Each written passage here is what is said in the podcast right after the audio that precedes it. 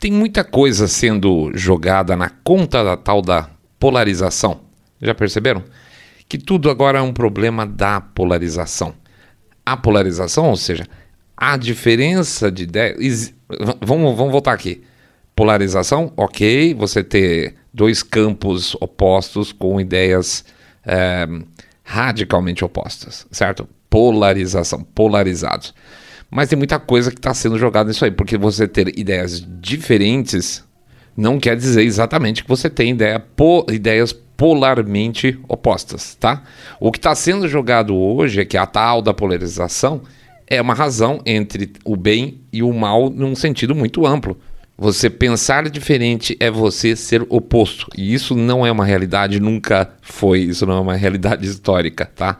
É, então, assim, vamos separar o que a gente está falando sobre polarização e vamos falar é, um pouco sobre como é que isso está sendo usado, de certa forma, ou bastante, na verdade. Globalmente, globalmente, os estados atualmente estão mais abusivos. Tá? Quando você consegue jogar a narrativa da polarização, significa que você tem um lado bom, e agora esse lado bom é o Estado, e um lado mal é que é quem não confia nele, não aceita ele como tutor das nossas vidas. Globalmente, isso é uma realidade.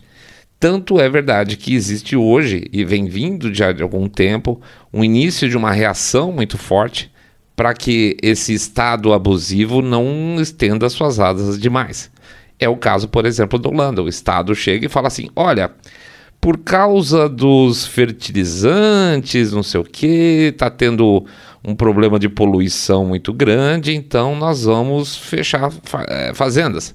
Não é verdade, isso é papo furado. A agricultura holandesa é extremamente eficiente. Mas é uma história. Se você é contra essa história, você é contra o Estado, é que você é uma extrema direita radical, você é um, sei lá, um fascista, que é geralmente as coisas que você coloca dessa turma, né? Você é contra aquilo que está estabelecido, mas está estabelecido pelo establishment. Então, na Holanda, o que acontece? Os fazendeiros pararam, pararam tudo, começaram a bloquear, o movimento prossegue, talvez não da mesma forma, mas as coisas, a, a luta lá continua. É, nos Estados Unidos você está vendo uma reação no sentido de mudança política, etc. E tal. Ou seja, lá você está conseguindo fazer com que haja alguma. Uh, que o caminho esteja sendo corrigido aos poucos politicamente, com alguns riscos. E a gente está vendo hoje a China também. Né? A China hoje está basicamente em chamas porque o pessoal não aguenta mais a política de Covid zero, que na verdade não tem nada a ver com Covid, que é uma política de repressão do Estado sobre o cidadão. A gente sabe que o Xi Jinping ele tinha falado que ele ia voltar naquela visão mais maoísta das coisas, ou seja, que as coisas iam ficar mais fechadas, que o Estado ia ser ainda mais abusivo. Imagina o estado mais abusivo na China, né? E a população está reagindo. A gente está vendo aqui no Brasil, tá? São várias situações onde esse é, esse pensamento global de um Estado abusivo associado com grandes empresas, e aí por minha conta, está é, sendo visto cada vez mais com piores olhos. E por isso que a população, de certa forma, começa a reagir. Mas vamos ver como é que a gente pode reagir quando o Estado se torna cada vez mais abusivo. Esse é o nosso bate-papo de hoje, tá bom? Daqui a pouco a gente volta.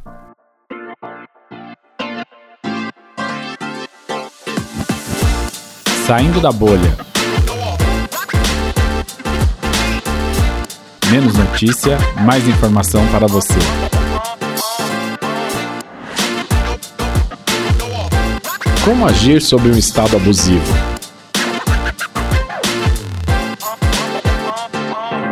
Bem-vindos ao Saindo da Bolha, esse é o nosso episódio 204 e a gente vai falar um pouco sobre o estado maior do que deve. Antes de mais nada, eu vou pedir para vocês entrarem lá no site www.saindabolha.com.br e clicar no botão follow ou seguir a gente no Spotify, Podcast Addict, Google Podcast, Apple Podcast, já falei o nome de todos hoje. Pedir também para vocês entrarem lá no YouTube, que não gosta da gente, mas dá lá um likezinho, faz um comentário e clica no sininho para ser notificado das novas notificações. É, tem gente que prefere assistir pelo YouTube, então a gente deixa lá também o nosso material. É, que mais? Assim, pede para fazer o share desse episódio, fazer o tal do boca a boca sarado, contando que vocês estão acompanhando o podcast Cabeça Direita Limpinho Supimpa, que detesta, abomina o politicamente correto. Finalmente, pede para considerar de coração uma doação para o nosso Pix. 1, 2, 5, 10, 10 milhões de reais, pingado não é seco. É o Pix que faz a nossa maquininha funcionar, tá? Por isso que ele é importante. Ou, como faz um pessoal também, um real por episódio. Um real por episódio também ajuda pra caramba, beleza? Vou pedir também para quem não. Puxa vida, se eu sair da bolha, fica tudo muito complicado. Eu não vou lembrar toda vez de fazer alguma doação nesse negócio. Não tem importância, por isso tem o Apoia-se. O site é o apoia.se barra saindo da bolha, apoia.se barra saindo da bolha. Lá vocês podem fazer um sistema de doação planejada. Todo mês cai um valor que vocês estabelecerem lá no cartão de crédito para vocês, não precisam pensar a respeito, tá? É isso aí. São as nossas opções de monetização, tá? Porque YouTube, por exemplo, não monetiza a gente já faz algum tempinho agora. Vamos lá, vamos em frente. Então, vida que segue. os seus direitos.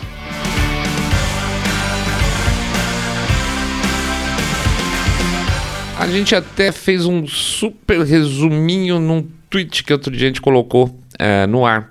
E na verdade ele gera, é, aberto, ele gera esse programa de hoje, tá? O que, que a gente pode fazer quando o Estado se torna extremamente abusivo, né? O primeiro ponto que é fundamental nessa história toda é ficar alerta aos seus direitos, porque a gente não sabe o que é um Estado que abusa. A gente está tão acostumado com um Estado maior do que deve que a gente nem lembra quando ele abusa da gente, tá? Então é ficar alerta a quais são os seus direitos e saber quais são os seus direitos, tá? Isso aqui eu acho muito importante, porque existe uma, uma forma de tratar a questão de direito meio tosca de maneira geral. É, principalmente no, pela esquerda, existe essa história de que tudo é um direito, direito universal, direito constitucional. Ah, uh, sei lá, água limpa, não sei, peguei agora aqui um exemplo péssimo. Água limpa é um direito constitucional. Não, não está na Constituição esse troço água limpa. Ah, mas de repente proteger a natureza tá. Não sei, se você não sabe também, vá lá na Constituição. Quando um cara chegar para você e falar então que o ser humano ou na nossa Constituição está o direito ao acesso à água limpa, você tem que dar uma olhada e falar assim, aonde que está? E se o cara não souber é, onde está, normalmente não sabe, porque as pessoas citam constitucionalmente e direitos diversos sem saber a origem. Vá lá pesquisar e ver se está ou não está. É, a facilidade com que se cobra direito ultimamente é muito grande. Todo mundo acha que tudo é direito. A questão do aborto lá nos Estados Unidos foi uma briga muito grande exatamente por isso. Eles falavam que o aborto era um direito constitucional e a Suprema Corte Americana agora chegou à conclusão que não, não é um direito constitucional. Então a palavra direito está muito facinha. Então você, ao mesmo tempo, tem que ficar alerta àqueles que acham que tem direito a tudo, porque eles geralmente vão tentar tirar os seus direitos, mas também saber de fato quais são eles para você não convocá-los em situações erradas, tá? É muito fácil a gente achar que tem direito a certas coisas e é muito fácil a gente nem lembrar que a gente tem direito a outras tantas, tá? Na dúvida, falou alguma coisa, falou de lei, falou de Constituição, ah, falou de parágrafo X do Código Internacional, lá, tá tudo no Google, gente. Tá tudo absolutamente no Google. Então, a questão de, de ter ou não direito é um prato cheio para fake news. Muita coisa que é falado como direito não é, tá? Mas principalmente, gente, vamos ficar é, de olho naquilo que é direito nosso e a gente nem imagina. Preserve seu espaço de fala.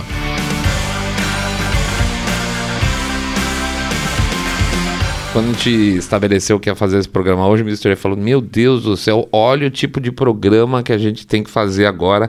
A gente tinha uma, vamos dizer assim, uma liberdade para falar de assuntos tão mais abertos, diferentes, etc. E agora a gente está Oh, gente, cuidado aí com seus direitos. Olha que mudança em três anos a gente teve. Tem três anos de podcast. Lá atrás está falando sobre Intellectual Dark Web, agora ele está falando proteja seus direitos contra o Estado grande. Que medo, viu? Que medo. Mas vamos lá. Outra coisa que a gente acha importante, que a gente nomeia esse capítulo de, é, especificamente, esse subcapítulo é preserve seu espaço de fala. O que, que é isso aí? Primeiro ponto, já falamos bastante isso. Não percam tempo com qualquer um, tá? É, tem pessoas que são extremamente fechadas em ideias que são opostas de vocês. Isso não adianta brigar, não adianta é, agredir, não adianta ofender, não adianta. Gente, não, simplesmente não adianta. É, e a gente fala o seguinte: não é porque, ah, olha, não ofenda, porque é, isso aí é falta de educação. Estou falando que não ofenda, não perca tempo, não agrida, para não perder o tempo de vocês com coisas mais úteis, tá? E a gente vai falar o que, que é mais útil um pouco para gente. E, outro, e o segundo ponto, além de não perder tempo com qualquer pessoa, é proteger aquelas pessoas que não sabem preservar seu espaço de fala. Ou seja, numa determinada situação onde vocês se encontrem é, próximos ou junto ou participando de uma discussão e a pessoa se sente, e uma terceira parte se sente acuada porque não pode falar certas coisas, não pode falar certos assuntos, que isso é muito normal hoje em dia, as pessoas estão sendo castradas no direito de falar, defenda o direito das outras pessoas falar, tá? Quando você defende um terceiro, a ideia, e mesmo que você não concorde, tá? Claro que se você concorda, evidentemente, perfeito, mas mesmo que a pessoa tenha ideia diferente das suas, defenda nessa discussão o direito das pessoas falarem, porque começa a ser. Talvez comece a ficar um pouco mais claro que isso é realmente um direito universal nosso, é nosso direito de expressão. É muito interessante como muitas pessoas, quando você conversa é, sobre um determinado tema polêmico, você menciona alguma, algum fato, algum pensamento, a forma como você vê uma coisa, e a pessoa do outro lado, isso já tenho certeza que já deve ter acontecido com vocês. A pessoa fala, puxa, eu já tinha percebido isso, mas não sabia que era por isso, ou mas não sabia que estava tanto. Sabe como é que é? Essa semana, eu pego o um exemplo, essa semana agora a gente está tomando um lanche né, com, a, com a moça que faz a faxina lá em casa, a gente deu aquela paradinha lá é, sentamos para conversar e ela estava lá tomando o suco dela, tomando a gente também os nossos.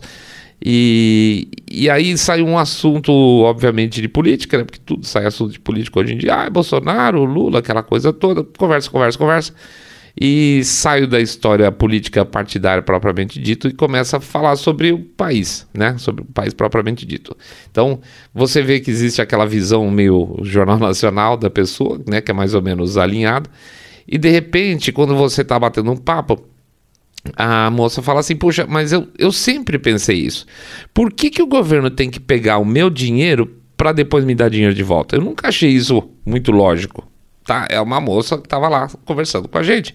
Isso porque, sendo bem franco, é uma pessoa que não faz seis meses ela não entendia quem pagava o salário do zelador do prédio, ela não entendia o conceito de condomínio, ela não tinha isso na cabeça, por, da, da, por causa da origem dela. Mas a lógica está na cabeça dessa pessoa. Por que, que um cara pega o meu dinheiro para depois me dar dinheiro? Não faz sentido. Eu prefiro eu mesmo gastar o meu dinheiro do meu jeito, né? Ela não é minarquista, ela não é liberal, ela só acha estranho o governo pegar o dinheiro dela para devolver para ela. E, e, é o que a gente falou. Nesse inter, nesse bate e volta, tem o custo de Estado no meio. E ela é, pois é, tem que pagar salário para um monte de gente. Isso, tem que pagar salário para um monte de gente. Isso atrapalha pra caramba, né?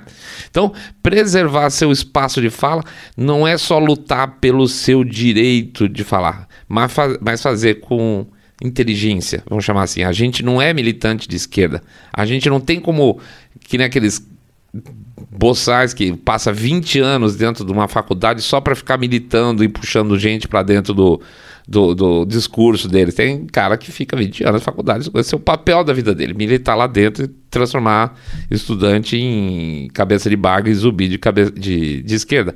É, a nossa vida é complicada demais, a gente trabalha, a gente empreende, a gente tem tanta coisa, portanto a gente tem que ser eficiente. Né? E além de ser eficiente para aproveitar o nosso bom tempo, não jogando papo fora com qualquer um, ajudando as pessoas que querem falar, a gente tem que ter credibilidade. E credibilidade, inclusive, dizendo que não sabe certas coisas ou que errou quando errou. Puxa, eu pensava que era assim, eu pensava que... errado. Hoje eu tenho uma visão diferente. Tudo isso monta para a gente um, um, como é que eu posso dizer assim, uma plataforma de é, credibilidade tá? Eu acho que é de credibilidade mesmo, que faz com que as pessoas, no mínimo, elas fiquem um pouco mais suscetíveis a ouvir o que a gente está falando. Esse é nosso papel. E isso, gente, a gente está chamando de preservar o seu espaço de fala. Beleza? Se ferre um pouco para não se ferrar muito.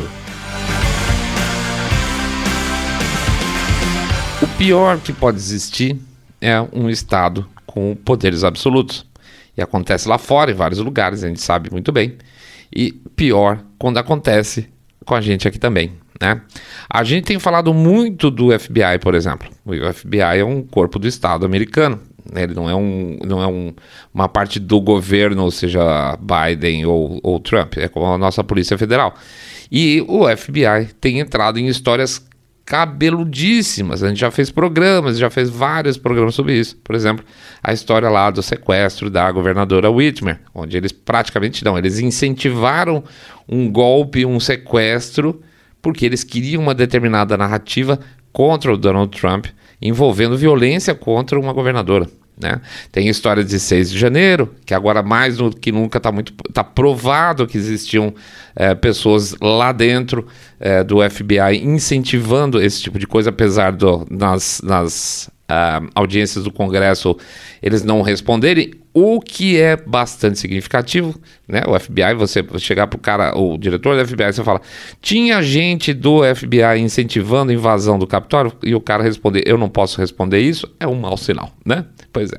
Além disso, tem esses movimentos, essas passeatas de pseudo extrema direita, supremacistas brancos, tudo uniformizadinho. Os caras batem o olho e já falam assim: Ih, essa turma do FBI também, tá? Então, tudo muito fake. Então você vê que quando o Estado está indo muito, e isto é muito além das suas funções, você começa a ter problemas de, de muito mais graves, inclusive relacionados com violência. Você tem o, o Estado que está te abusando quando você tem punições desproporcionais na justiça, né? Como no caso, eu vou sempre voltar, né? O que acontece lá fora, mais cedo ou mais tarde, acontece aqui também. Vou pegar o caso lá fora do caso do Alex Jones, né? O Alex Jones, ele falou umas bobagens lá, falou que um desses tiroteios que teve numa escola era mentira, etc e tal, se ferrou, falou bobagem.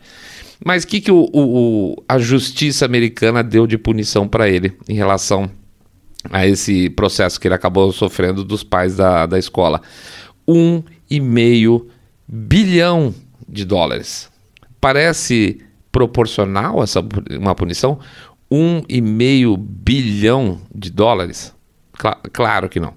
O Glenn Beck falou num programa recente aí a história da lembro da história da Erin Brockovich. Vocês lembram aquele filme da, da Julia Roberts, que ela luta contra uma empresa que tinha é, despejado substâncias tóxicas, eu acho que no subsolo, envenenou a água da cidade, bom, inteira. Envenenou a cidade inteira, tudo bem, era pequenininha, um monte de gente tendo câncer, morrendo de câncer.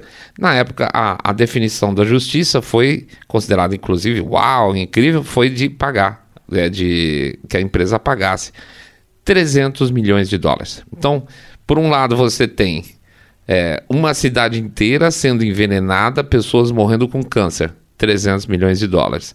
Uma pessoa que falou uma bobagem no Twitter e no, no, canal dele lá da YouTube, ou seja, lá onde mais ele tinha na época, porque hoje ele está proibido em todos os lugares, 1,5 bilhão de dólares. Obviamente, isso não existe proporcionalidade mais na justiça, e isso é um sinal e tanto.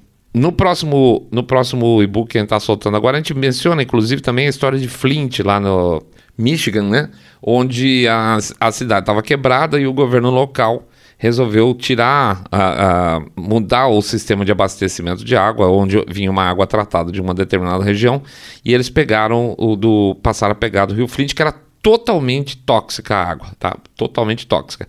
O que, que faltou nessa época? Faltou nessa época a população falar: não, não.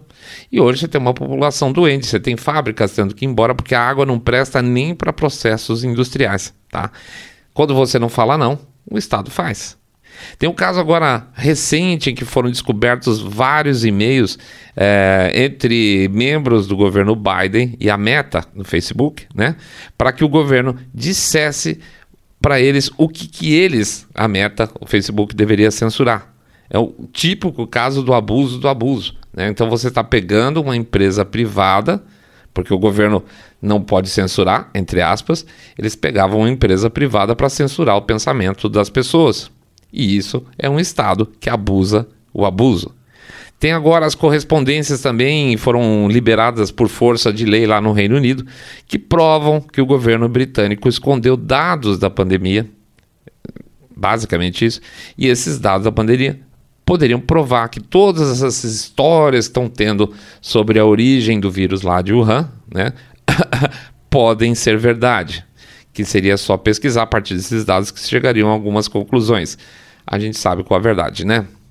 Ou tem agora também os dados sobre a Omicron, que foram divulgados pelo próprio governo, pelo governo italiano, que mostram, e isso é muito importante, principalmente nesse, nesse momento em que o pessoal está tentando jogar outra onda para gente em cima da gente. É, o governo italiano mostrou que houve uma queda de 97,5% no índice de letalidade do vírus com relação à fase inicial da pandemia, o vírus de Wuhan. Depois você tem lá o Wuhan 2, você tem Alpha, você tem Delta, depois você tem, aqui no nosso caso, tem a Gama, se não me engano, e agora nós estamos em Omicron. A diferença de letalidade entre aquele vírus inicial de Wuhan e hoje é uma queda de letalidade de 97,5%, ou seja, basicamente, né? Pois é. O que acontece? Com esses dados em mão, com uma amostragem relacionada a um país inteiro, ou seja, uma base estatística gigantesca, outros governos insistem em fingir que não sabe de nada, para continuar aí com seus programas de picadinhas, para poder também não ficar mal da imprensa, porque a imprensa não gosta de governo que fala mal das picadinhas, né? Então, isso, a ausência de, de reação com relação a uma notícia dessa, é também um abuso do Estado. Tudo isso é abuso. E quando o abuso se inicia, existe um prazo máximo para a gente lutar contra ele. Tá? É, vou pegar o último caso aqui, volto aqui. A, está em andamento uma legislação para a cidade de São Francisco que vai permitir. Olha isso, gente, isso é, isso é, totalmente distópico. Que vai permitir que a polícia local use robôs para abordagem e usar armas letais contra cidadãos, uh, bandidos, etc. E tal, tá? Então você vai poder ter um Robocop por lei em São Francisco, tá? Totalmente Skynet essa história. É, por quê? Porque você parte do princípio que o robô não tem consciência e o, robô é um representante do Estado, certo? Não é mais um policial, é um, é um representante do Estado máquina e ele vai poder errar eventualmente dentro de determinadas condições. Isso está em lei sendo passado para a cidade, na cidade de São Francisco, tá? Então, isso tudo é abuso, tá? Isso tudo é um abuso completo. E aí eu repito a frase que eu falei antes: existe um prazo máximo para se lutar contra o abuso. A última chance.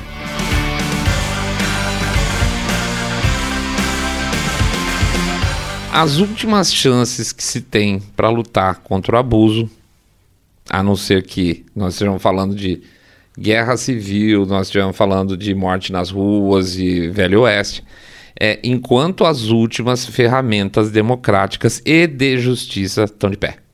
Essa é a última chance. A partir daí, gente, é velho oeste total. Ou tirania total, né? Porque se você tem, vamos lá, um estado, um, uma região polarizada, a tendência é que você tenha um clima de velho oeste total.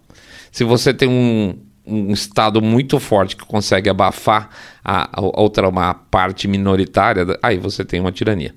O jornalista britânico, por exemplo, que só conseguiu esses dados aí do governo britânico sobre Wuhan, porque ainda é possível se exigir correspondências oficiais de membros do governo, certo? Você pode falar, bom, se o cara ele se correspondeu pelo em nome do governo, essas correspondências sempre têm que estar à mão das pessoas se elas requisitarem. Foi requisitado, foi enviado e ele descobriu as coisas.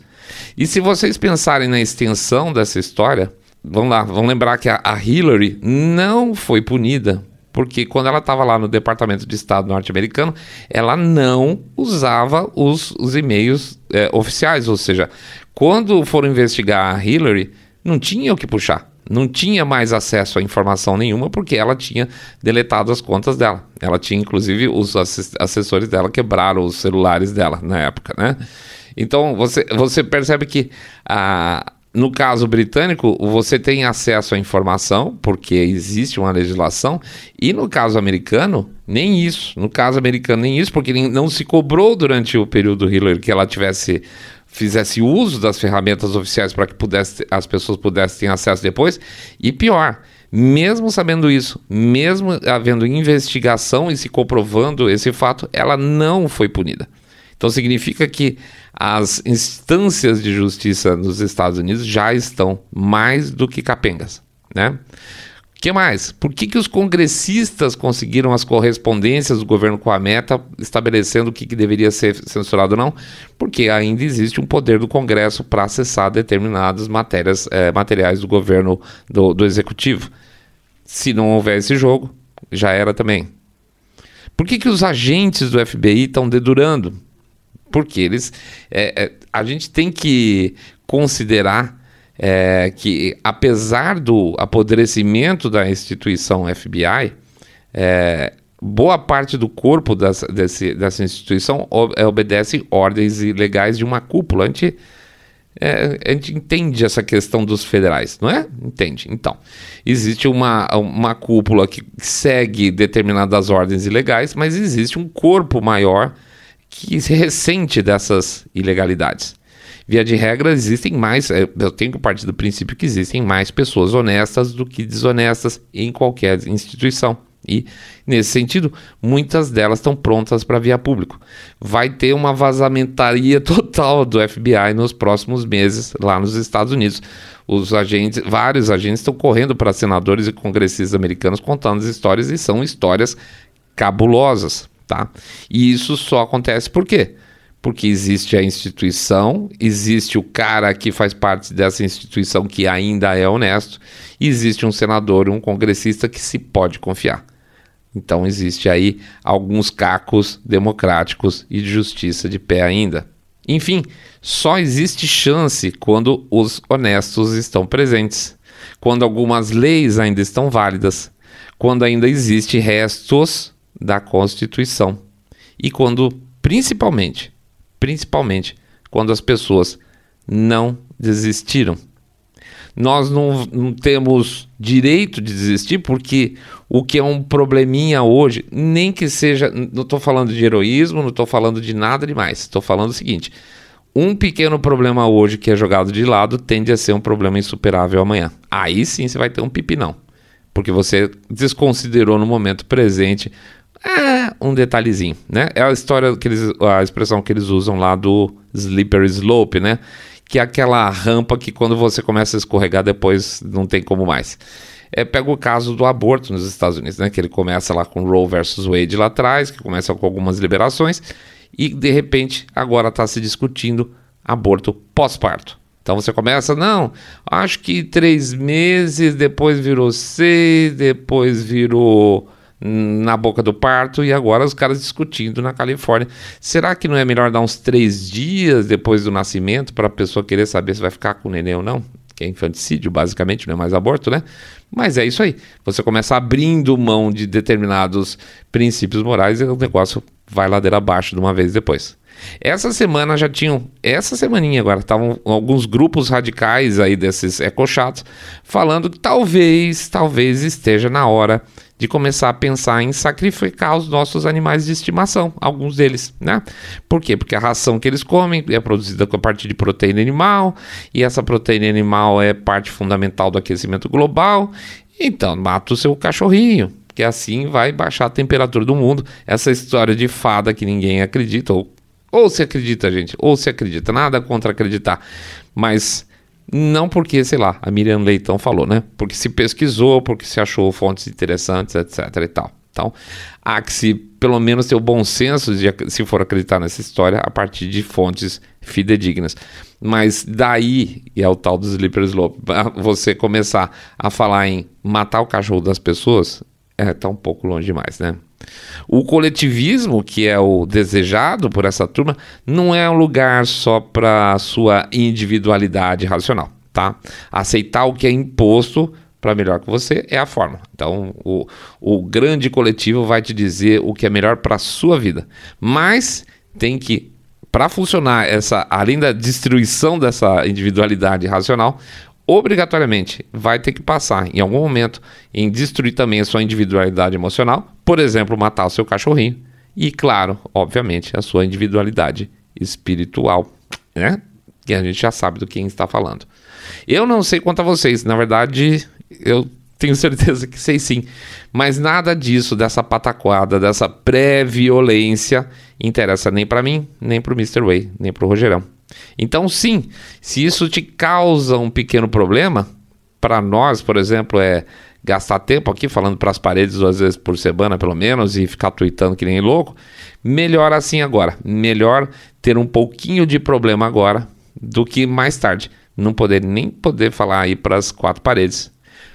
Pelo menos hoje a gente consegue. E é o que a gente pensa e quer conversar toda semana com vocês juntos, tá bom? É isso aí, pessoal. A gente agradece a presença de todos vocês. Vamos lá, vamos fazer o mega jabá rapidinho aqui. Pedir para vocês entrarem no site www.saindabolha.com.br, clicar no botão follow ou seguir a gente no Spotify, Podcast Addict, Google Podcast, Apple Podcast. Pede também para seguir lá no YouTube, também clicando no sininho para ser notificado, dá um comentário lá e faz um likezinho. É, que mais? Vamos lá, pedir para vocês dar o share do episódio se vocês tiverem gostado e também conversar com seus amigos. Vocês estão acompanhando o podcast Cabeça Direita Limpinho Supimpa, que detesta o politicamente correto e um Estado abusivo.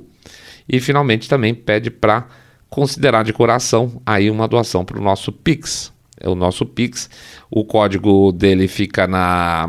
O QR, QR Code fica lá no YouTube, lá no selinho. E o código dele, a chave, fica nas demais postagens nas redes sociais. A gente pede lá 1, 2, 5, 10, 10 milhões de reais, pingado não é seco, ou um real por episódio, que ajuda pra caramba. Outra forma que vocês podem ajudar a gente, apoia-se. É o apoia-se é um processo aí que vocês é, cadastram uma doação mensal e cai no cartão de crédito, tá? Para vocês poderem fazer isso aí, quem se interessar, anota aí, o, o site é apoia.se barra saindo da bolha. apoia.se barra saindo da bolha. Semana começando, um monte de luzes amarelas e vermelhas piscando, né, gente? A cabeça de todo mundo. Eu não tenho dúvida que a cabeça de todo mundo está muito confusa e a gente também está muito cansado dessa situação que está vivendo no país hoje. Eu continuo bastante otimista, tá? Sou eu, fazer o quê? Vamos lá, vamos em frente, gente. Um grande abraço para todo mundo. Fiquem todos muito, muito, mas super, super bem. Saindo da bolha.